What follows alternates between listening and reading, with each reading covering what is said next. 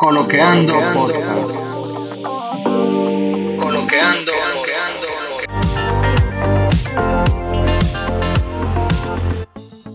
Hola, soy Jonathan Rodríguez. Estamos encantados de compartir contigo. No sabemos cuánto tiempo estarás aquí, pero sea cuanto sea, quiero que sepas que estamos felices por poder compartir todo este tiempo contigo. Bienvenidos. Hey, hey, su amiguito de nuevo, Ángel Giovanni Ortiz Mejía por acá, retomando la bienvenida de mi hermano Jonathan. Qué bueno que volvieron a escucharnos. Esperemos que sea de su agrado este episodio. Recuerden que estamos en todas las plataformas de podcast, la de tu preferencia, ya la hemos mencionado en todos los episodios. Si te gusta Spotify, ahí estamos. Pero también debemos hacer especial énfasis en nuestro canal de YouTube que aunque en esta temporada solo estamos colocando las voces, también ahí puedes escucharnos. Síguenos también por Instagram como Coloqueando Podcast. Este episodio es un episodio muy interesante, es un episodio con una persona que todavía yo digo que mientras más segundos pasan de mi vida, más lo admiro. Tuve la oportunidad de estar a su lado, fue prácticamente mentor mío en una etapa de mi vida crucial. No puedo dar mucho brief porque la verdad es que me puedo pasar hasta el otro día porque él sabe la admiración y el respeto que siempre le he tenido como un hermano, digamos que mayor para no envejecerlo mucho. Les traigo a José Manuel Rodríguez de cariño, como ustedes ya lo conocen en el teatro, ahí se lo reservo para la próxima y lo vamos a conocer en 3, 2, 1 y arrancamos.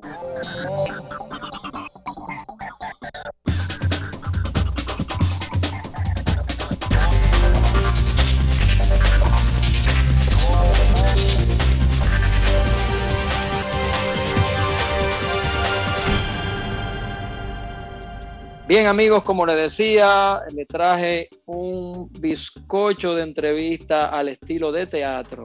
Estamos en el Coloqueando con risas y el personaje que le presento, para muchos que no conocen esta faceta, pero allí vamos a desarrollarla todas juntas, el ingeniero electrónico José Manuel Rodríguez, mi hermano, ¿cómo te sientes?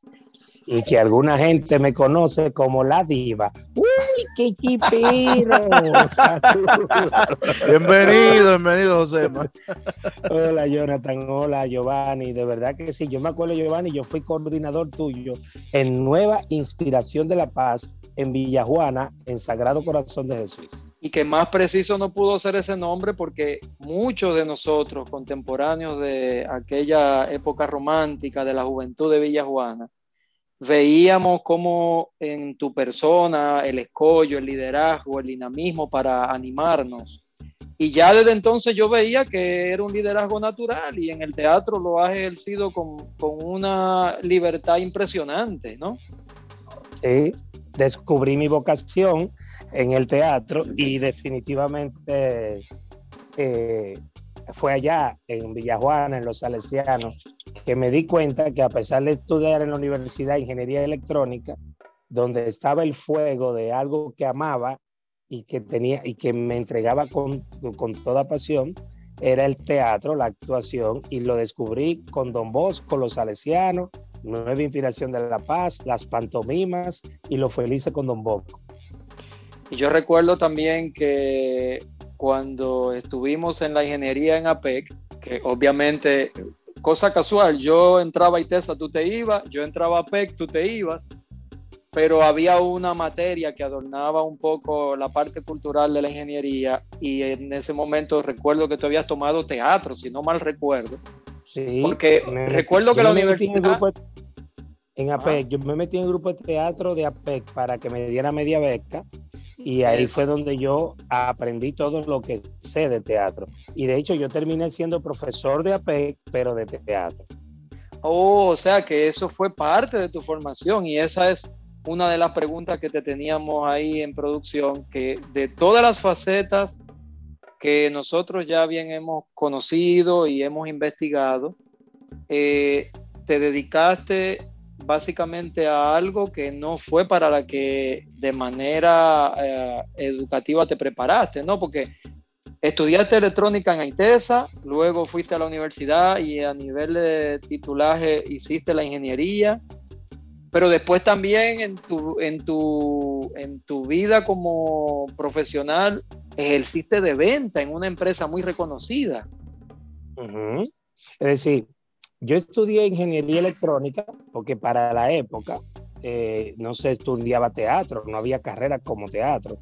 Entonces estudié electrónica porque en ITESA me gradué de electrónica, entonces para hacer la cosa más sencilla, lo hice así. Entonces, después que yo conseguí ese título, yo lo colgué en la pared de la casa de abuela Fina, tú la conociste, a mi abuela, la mamá de mi papá, doña Carmen Adolfina, y tan pronto yo le cumplí este sueño de ver un profesional apellido Rodríguez en su familia, me enfranqué en estudiar teatro y hice muy pocos trabajos que tenían que ver con la electrónica. Instalé al alma, reparé computadora en una empresa llamada Exacon, reparé computadora en una empresa llamada Análisis y después caí en Postopédico de la Reina como encargado de compras, o mejor dicho, yo empecé como almacenista y, y después pasé a ser encargado de compras, donde actualmente todavía ya lo soy, ya tengo 24 años laborando ahí. Oh my God, pasa el tiempo y esa estabilidad profesional está evidenciada, ¿verdad? Con tantos años. Pero la, la, pregunta aquí en cuestión es, José Manuel el actor, pero también lo vemos desdoblándose porque al final el, el, cine dominicano se ha caracterizado por la comedia. prácticamente el drama casi uno no lo ve que se ejerce, no sé si habrán hecho algún otro tipo de cine en República Dominicana, pero ¿tú podrías darnos luz para entender la diferencia entre un actor y un comediante? Sí, sí, claro, con mucho gusto. Quizá me voy a extender, pero le vamos a dar. Mira, del 80% de las películas dominicanas que se hacen son cómicas. Hay un 20% que son dramáticas. Incluso se ha intentado hacer películas de acción, se han logrado algunas, y bueno, hay una muy famosa ahora mismo que se llama Copelia, donde está Nasla Bogar, que es un drama, una tragedia bien, bien desgarradora, muy bien hecha por José María Cabral. Bueno, pero para no alargarme mucho, eh, yo he trabajado en 17 películas y las 17 en las que he trabajado, solamente 3 han sido dramáticas, 15, 14 eh, han sido cómicas. Ahora bien, en cuanto a la actuación, eh, mis clases de actuación yo explico que hay tres maneras o tres formas de actuar, que son un actor de cine, un actor de teatro y un actor de televisión. Son tres energías diferentes de actuación. En el teatro uno exagera más las intenciones, tiene que proyectar mucho más la voz porque no, no se usan mucho los micrófonos. En la televisión se exagera menos que en la televisión, pero más que en el cine. Y en el cine se trata de imitar lo más posible, natural, orgánico, real, la vida. En el cine no hay que estar gritando, proyectando voz. El cine es mucho más plain. Entonces, un actor cómico, eh, un, actor cómico no necesariamente es comediante, porque el actor, con decir la palabra actor, se, se inmiscuye en todas las áreas, en la tragedia, el drama, la comedia. Ahora, en nuestro país hay muchos comediantes, esos son Raymond Miguel, por ejemplo, que ellos no son actores estudiados y quizás no son buenos para el drama, pero son muy buenos para la comedia y son ahora mismo los reyes del, del, humor. Entonces, en definitiva, no necesariamente un comediante puede trabajar en un drama o actuar en un drama, pero si un actor puede ser cómico, un actor puede ser dramático. Tú me acabas de despertar una curiosidad ahora y es una pregunta que yo siempre me hice. A una persona que tenga cualidades de, de jocosidades, de hacerte reír de manera natural, que sea chistoso en el día a día, ¿tiene condiciones de ser humorista? O si acaso, claro que sí. porque espérame, antes de humorista y comediante es lo mismo. Eh, tiene una, hay una ligera, vamos a decir que es lo mismo, que son sinónimos, pero hay una ligera capa, línea delgada donde el humorista es más profesional, hace humor como estudiado, analizado.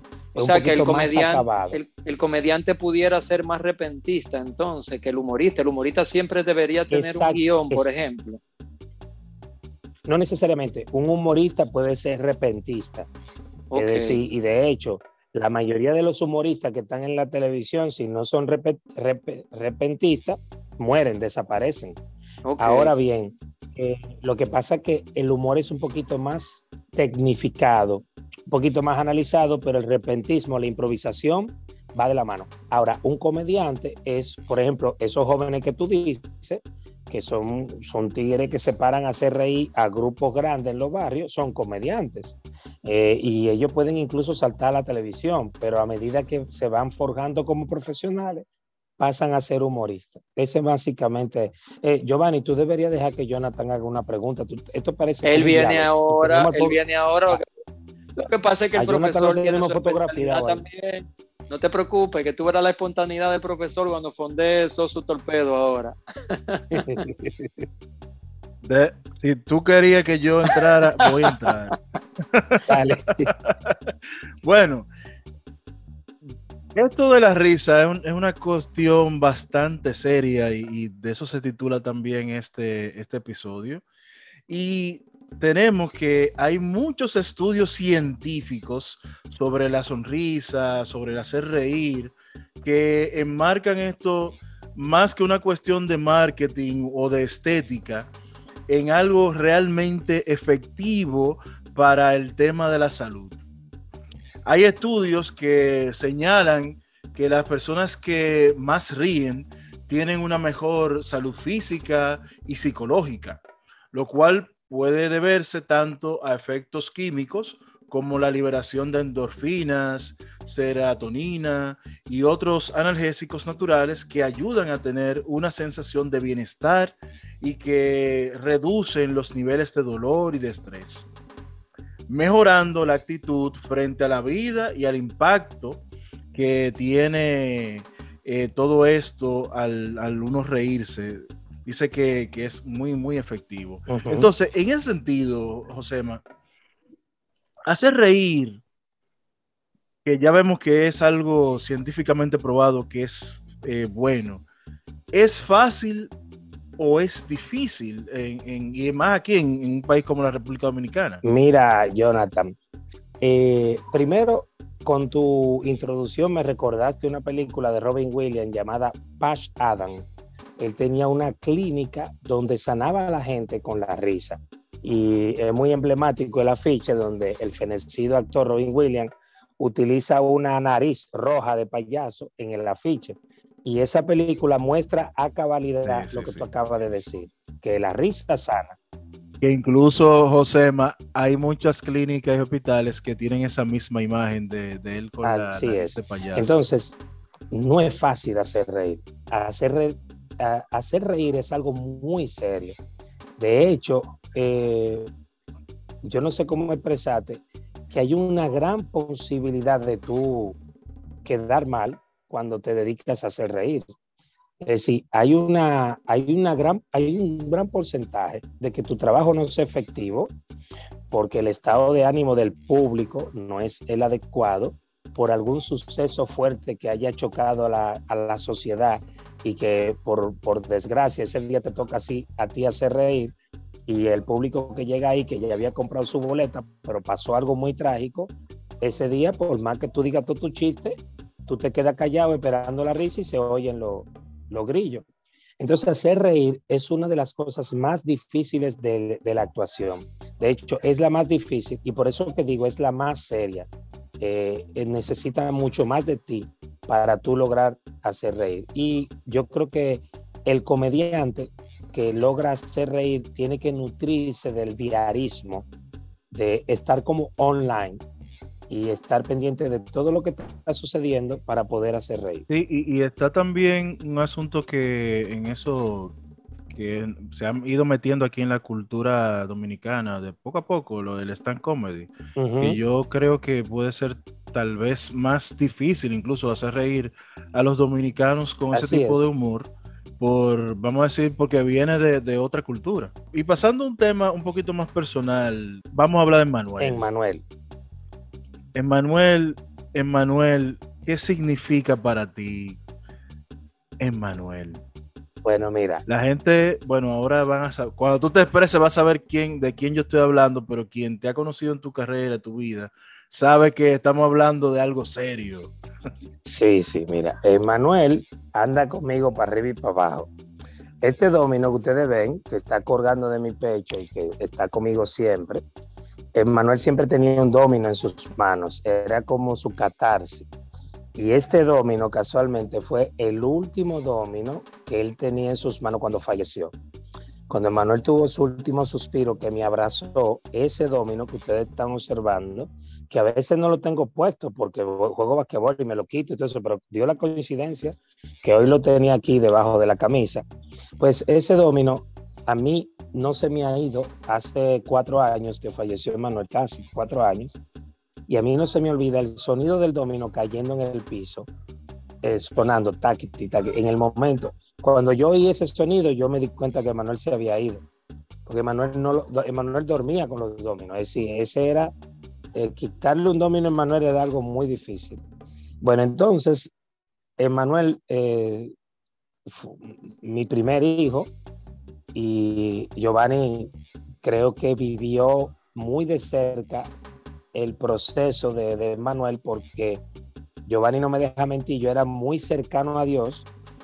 Yo incluso coqueteé con ir al seminario por el padre Rafael y era muy, muy cercano a la, a la familia salesiana, pero cuando nació Manuel, yo me alejé eh, completamente de la iglesia porque sentí como una ira ante Dios, porque yo no comprendía por qué Dios, si yo trataba de guardar sus mandamientos, si yo trataba de ir por, por el buen camino, me premiaba con un hijo con, que de que nace, me dice la doctora, eh, él tiene poca posibilidad de vida, no, no creo que dure seis meses, él no va a caminar, va a tener dificultad para hablar, él tiene un, una condición llamada síndrome de Down, que en esa época yo no conocía y la conocí con mi hijo. Oiga, oye, oye, qué fuerte.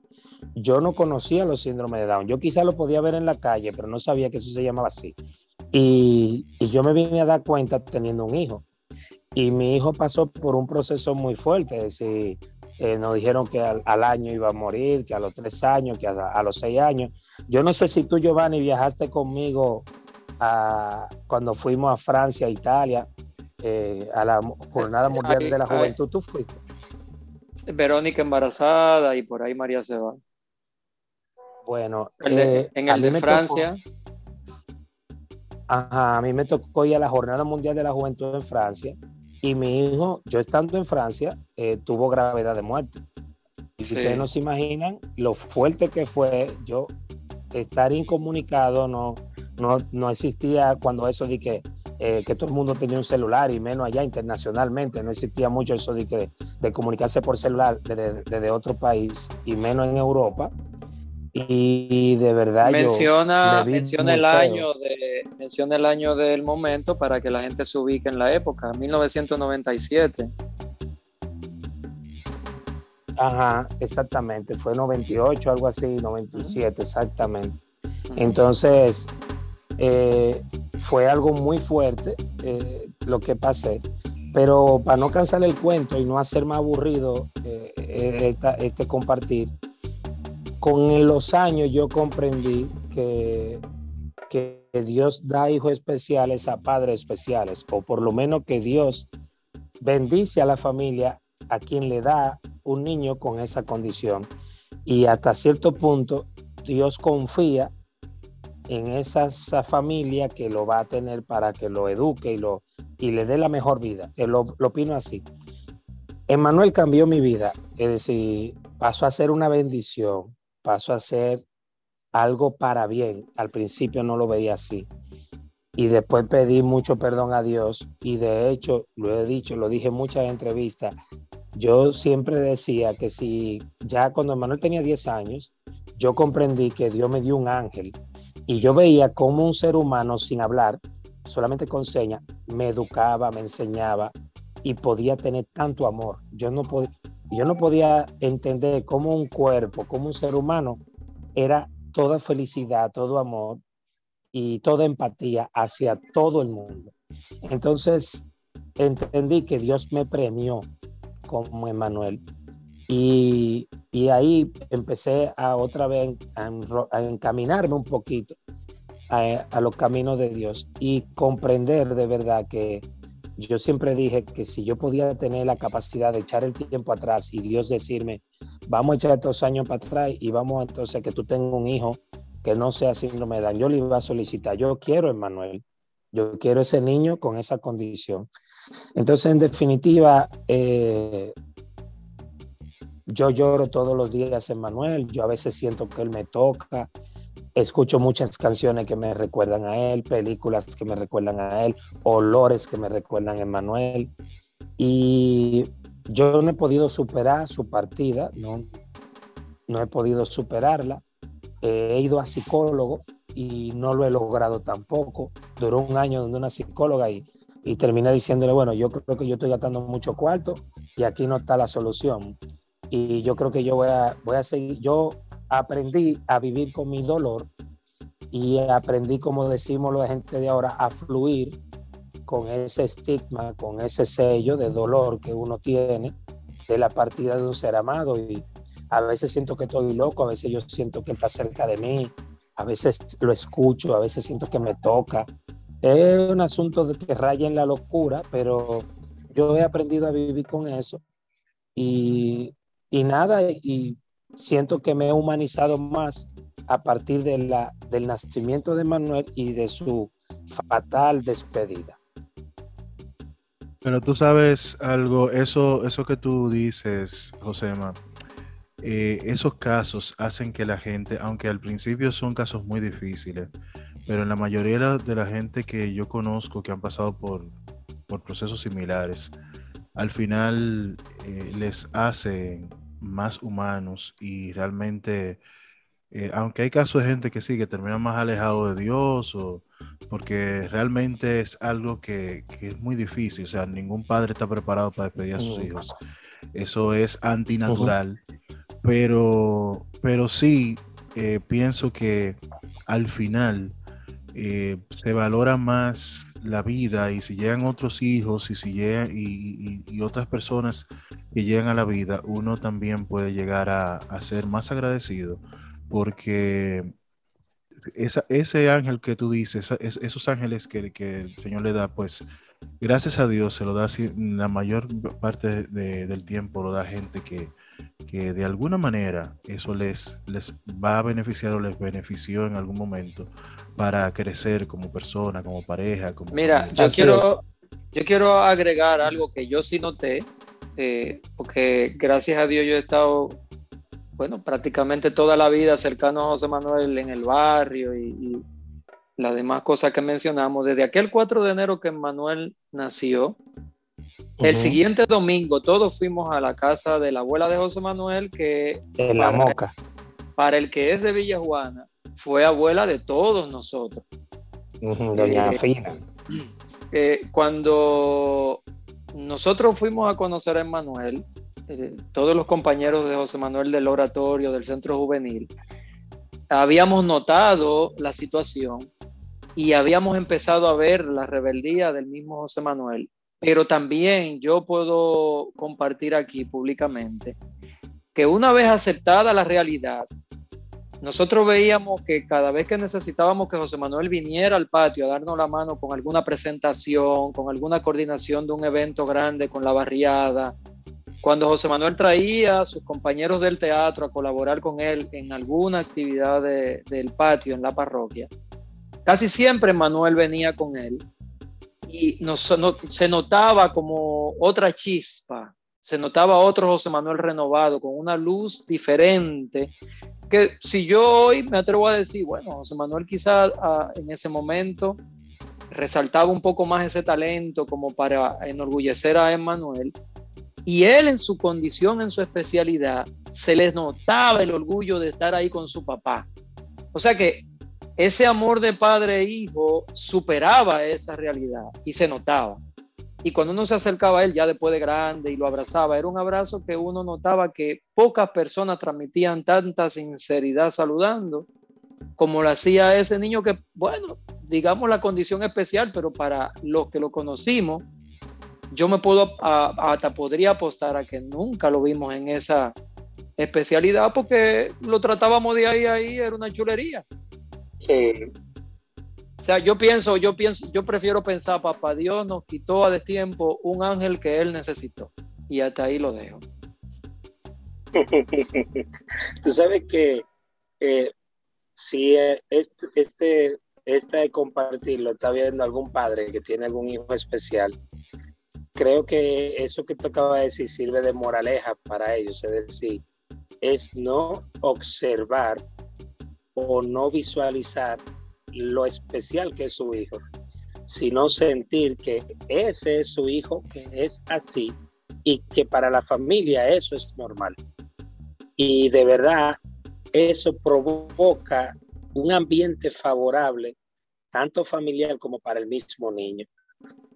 De las cosas más desagradables que yo sentí en mi vida con Emanuel era cuando yo iba a lugares de juegos y Emanuel entraba a esos juegos donde hay muchas pelotas, en los McDonald's, en los Burger King, y yo veía que los padres sacaban a sus hijos como que la condición de Emanuel era una enfermedad contagiosa.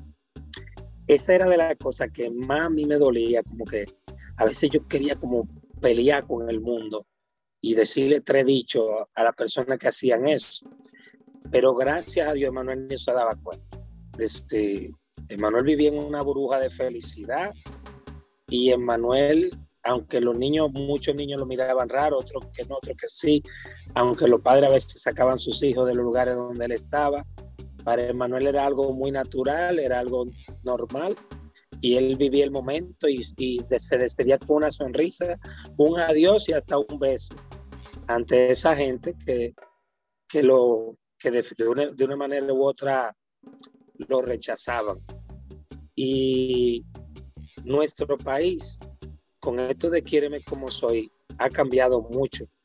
Pero de verdad, ustedes no se imaginan cómo era eso en lo, al principio del año 2000, finales de los años 90.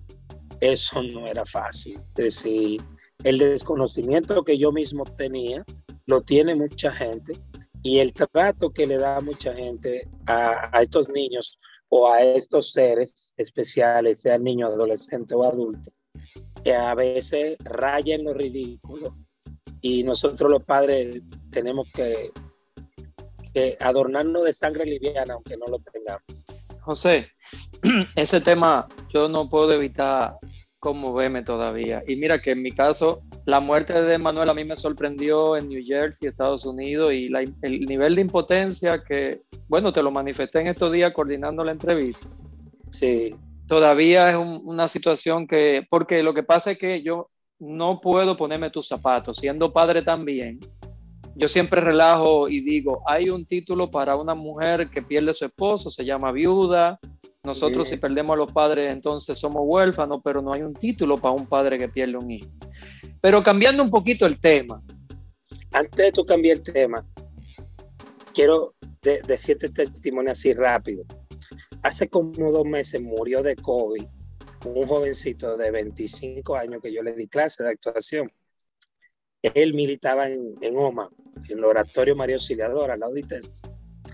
Y ese jovencito con mucha vida, con una cosa que ustedes no se imaginan, eh, de jueves a domingo falleció, le dio el COVID el jueves y falleció el domingo. 30 años. Yo fui a la, misa allá en Oma a, verlo y, yo no conocí, yo lo conocía mucho a él, compartía mucho con él. Era uno, eh, yo llegué a llevarlo a la televisión porque tenía muchísimo talento, aunque se fue más por, por cantante cristiano. Digo, no sé si estamos hablando del mismo, pero 30 eh, años, y creo que sí que estamos hablando de la misma persona. Eh, sí, yo no recordaba bien, bien sobre el trabajo junto con Rafael Noesí en la Secretaría de Educación, el editor, cantante. ¿Tú sabes quién es el papá de ese muchacho? ¿Quién? Leo, el psicólogo de ITESA y de OMA, cooperador salesiano. Yo te puedo decir que yo me le acerqué a la mamá.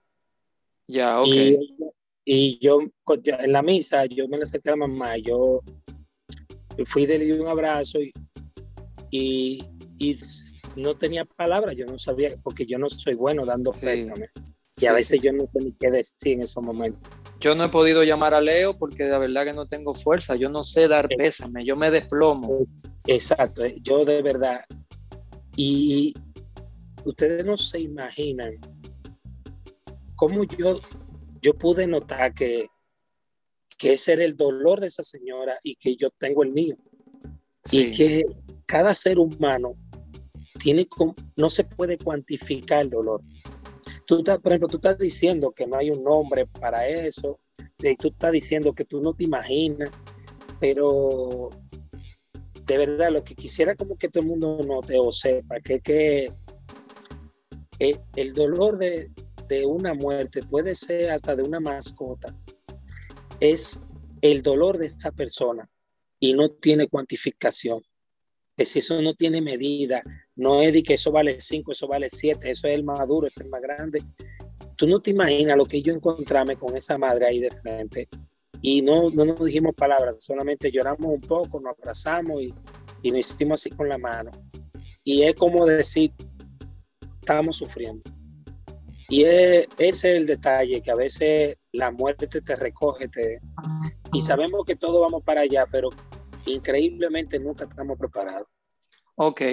Uh, yo quería, eh, sin que se nos pasara el tiempo, José, de los, de los, de los papeles que te ha tocado, bueno, la gente que te conocemos y ya tú mismo has mencionado varias veces tu participación en los grupos juveniles de la iglesia, tu, tu relación con los salesianos de Don Bosco, que todo el que te conoce sabe que tú tienes unos principios y unos valores muy bien arraigados en tu personalidad y de repente la ética va contigo en una dimensión muy notoria, pero luego encontramos a José Manuel en un medio de comunicación masivo, adoptando un personaje controversial para el que no te conocía, digamos, para el que no sabía de dónde tú venías, de repente dice, pero ¿y por qué este personaje? Entonces yo te pregunto, ¿Cómo tú manejabas al José Manuel que conocemos, que sabemos de sus raíces, de dónde viene, y el actor que encarnó ese personaje y generó tanta controversia? ¿Cómo tú podías hacer el equilibrio entre esos dos? Y si me puedes decir cuál ha sido el personaje que más te ha costado eh, encarnar. Bueno, voy a empezar por el final. El personaje que más me ha costado encarnar es el de Locura Cuerda, de una obra que yo escribí hace mucho y por la que gané el Cassandra como mejor actor en el 2010. El del 2010 fue con locura cuerda. Yo duraba 90 minutos eh, hablando, una hora y media, y tenía 90 páginas el libreto. Y de verdad yo hacía un loco, un tipo con problemas mentales, pero que a la vez decía cosas que ponía a pensar al público. Para mí ese ha sido el más difícil por lo agotador que fue, por cómo yo terminaba y por la exigencia de mantener el cuerpo en una, tesitura, unos movimientos. Fue, para mí eso ha sido lo más difícil que yo he hecho en actuación. Eh, aunque no lo preguntaste, pero lo diré, mi personaje favorito es el de Mario Montalvo, de una novela que yo trabajé llamada Trópico, sí. pero el personaje más famoso mío y más popular, el que tú mencionaste, que se llama La Diva, que ya no lo hago en la televisión, me lo están solicitando insistentemente, de, de todas maneras quieren que yo lo haga. ¿Y hay alguna no razón de por qué lo dejaste de hacer? Tengo una razón, y era que tenía enemigo a borbotones. Y sí, eso yo recuerdo en una entrevista en otro medio que mencionaste precisamente esa razón. Básicamente la razón fue esa. Yo dije, yo, yo no estoy aquí para tener enemigos, yo no estoy aquí para... Y como el personaje yo lo creé para ser chismoso, para... para la controversia. Para, para la controversia, se me hacía difícil cambiarle su estatus. Entonces mejor lo saqué de la televisión y yo no te niego que lo hago en show, lo hago en cualquier, hasta en obra de teatro lo puedo hacer, pero ya no, no se dedica a decir chisme ni a, ni afectar la vida de nadie, porque de una manera u otra era un boomerang que afectaba a la mía. Y por eso fue una decisión que tomé de, de sacarlo de los medios. Entonces, eh, sobre cómo yo me manejo en el ambiente artístico, aún sabiendo que vengo de, de una educación salesiana, de, de, verdad que, que, cambió mi vida, que, que lo ha sido todo. Yo simplemente, Giovanni, yo trato de no cambiar mi esencia, trato de no olvidar que soy villajuanero, trato de no olvidar que soy de Colmado, trato de no olvidar que yo he ido a Higüey caminando por la Virgen de la Altagracia, trato de no olvidar los siete etapas de Profá que, que me calé, trato de no olvidar los consejos del padre Víctor, consumir a bobo y todo eso detalles que, me, que construyeron el José Manuel que todo el mundo ve. Yo trato que no salgan de mí, que estén ahí y trato de comportarme de esa manera. Mira, yo estoy ahora mismo en un programa controversial. Ahorita le decía yo a Jonathan que los yo no sé qué, por qué yo les dije a ustedes que hagamos la entrevista un miércoles, porque los miércoles son mi día más difíciles. De hecho, yo posteo mucho los miércoles. Yo pongo miércoles para el que pueda, yo pongo mucho los miércoles. Porque yo los miércoles me levanto a las 6 de la mañana y empiezo a grabar un programa que se llama El Repelpero, que, eh, que muy, tiene mucha, ahora mismo es lo más controversial que estoy haciendo. Lo empezamos a grabar a las ocho y media, terminamos a las once y media de grabar. Después entro en vivo en un programa que se llama eh, La Opción 13.0, que es en vivo de 12 a 2 de la tarde. Después de ahí me voy a trabajar para Maprica, donde soy encargado de compra y trabajo ahí hasta las 5 de la tarde. Pero me mando huyendo para el canal a grabar Boquepiano un show, donde hoy estaba encarnando al Buki, que estaba, me tocó representar al Buki, le mandé una foto a ustedes que les dije, señores, la, la, grabación se retrasó, no voy a poder cumplir con el horario de la entrevista. Y era porque estaba grabando eh, eh, ese asunto y porque se nos retrasó completamente. Pero después de ahí, los miércoles tengo ensayos. Y bueno, para no cansar el cuento, que creo que ya estamos cerrando, para no cansar el cuento, eh, yo en ese programa El Repelpero, todas mis compañeras se dan cuenta que yo soy diferente ante todos mis otros compañeros comediantes, que no las toco, que las respeto, que las valoro como persona aunque tengan poca ropa, todas ellas lo saben. Y, y, lo que me hace actuar así es mi educación, no es que yo quiero ser santo, ni que, que Dios, ni que nada, sino que eso está aquí adentro, eso es un sello que yo no puedo despegar. Principios y valores. Así eso es. es, básicamente se resume en eso. Bueno, José, la verdad es que yo de, de, entrada me atrevo a comprometerte para una parte 2, parte 3 y no sabemos cuántas partes, pero el especialista de teatro para este podcast ya está nombrado, compañero. Seguimos viendo cómo cada día la vida nos da muchas cosas en que pensar. La mayoría de estas son muy tristes, estresantes y agobiantes a cada momento pero el reír nos ayuda a mejorar nuestro bienestar, reduce nuestros niveles de dolor y estrés, mejora la salud cardiovascular, ayuda a mejorar las defensas y puede colaborar en que nosotros podamos vivir más tiempo y superar mejor los miedos. Bueno, mi hermano José, normalmente yo le pregunto a nuestros invitados que cómo se sintieron, pero eh, yo creo que con frente a un veterano y además un hermano de toda la vida, al cual respeto y siempre he admirado. Debo preguntártela por formalidad, ¿te sentiste cómodo? ¿Cómo te sientes? ¿Qué Claro tal el podcast? sí. ¿Cómo lo ves? Claro, me sentí muy cómodo. He jugado basquetbol con Jonathan. Eh, me imagino que me dio mucho golpe porque él se ve muy gordito. Y No, no, José, más, recuérdate que hemos jugado más juntos en el mismo equipo. Nos toca siempre juntos. O sea que el codazo es más limitado. Bueno, pues entonces, eh, Giovanni, definitivamente tú y yo tenemos muchas cosas en común porque eh, estudiamos en TESA, estudiamos en APEC, fuimos monaguillos los dos, trabajamos el arte de las parroquias, tú en la música, yo en el teatro. y definitivamente tenemos muchas cosas en común. Pertenecimos al mismo grupo parroquial que era Nueva Inspiración de la Paz y tenemos muchas cosas que, que, nos adornan y que nos unen en una hermosa amistad, amistad de muchos años. Así que de verdad que me sentí cómodo y acepto el reto para una, otra otro compartir, para que hablemos de, de películas, de teatro, de las cosas que yo sé hacer, de lo que yo sé de lo que yo sé bregar duro, como dicen la gente de ahora, urbano, yo arrecio ahí. Yo, yo creo que en esa, en esa etapa de tu vida no solamente tú te sientes cómodo, sino pienso que a veces te parece como si fuera una prostituta, porque haces lo que te gusta y encima te pagan. bueno, señores, a, todos nuestros... Perdóname, Jonathan, esa es mi frase de batalla haz lo que te gusta hacer e ingéniatela para que te paguen. Buenísima. Exactamente. Buenísima frase para concluir. Excelente. A toda nuestra gente, que sepan que continuamos publicando todos los miércoles. El invitado de hoy yo se lo prometí y creo que hemos cumplido 100% satisfactorio. Además, José Manuel es una carta de presentación que camina sola. Por tanto, no había la menor duda de que este episodio iba a ser del agrado de ustedes, así que ni les pregunto, disfrútenselo. Recuerden que lo pueden escuchar en todas las plataformas de podcast, la de su preferencia.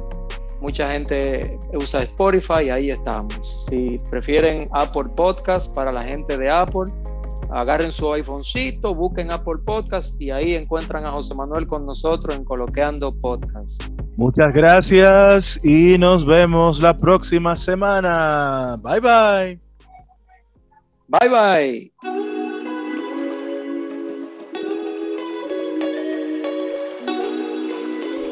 Coloqueando es un espacio para conversar de todo,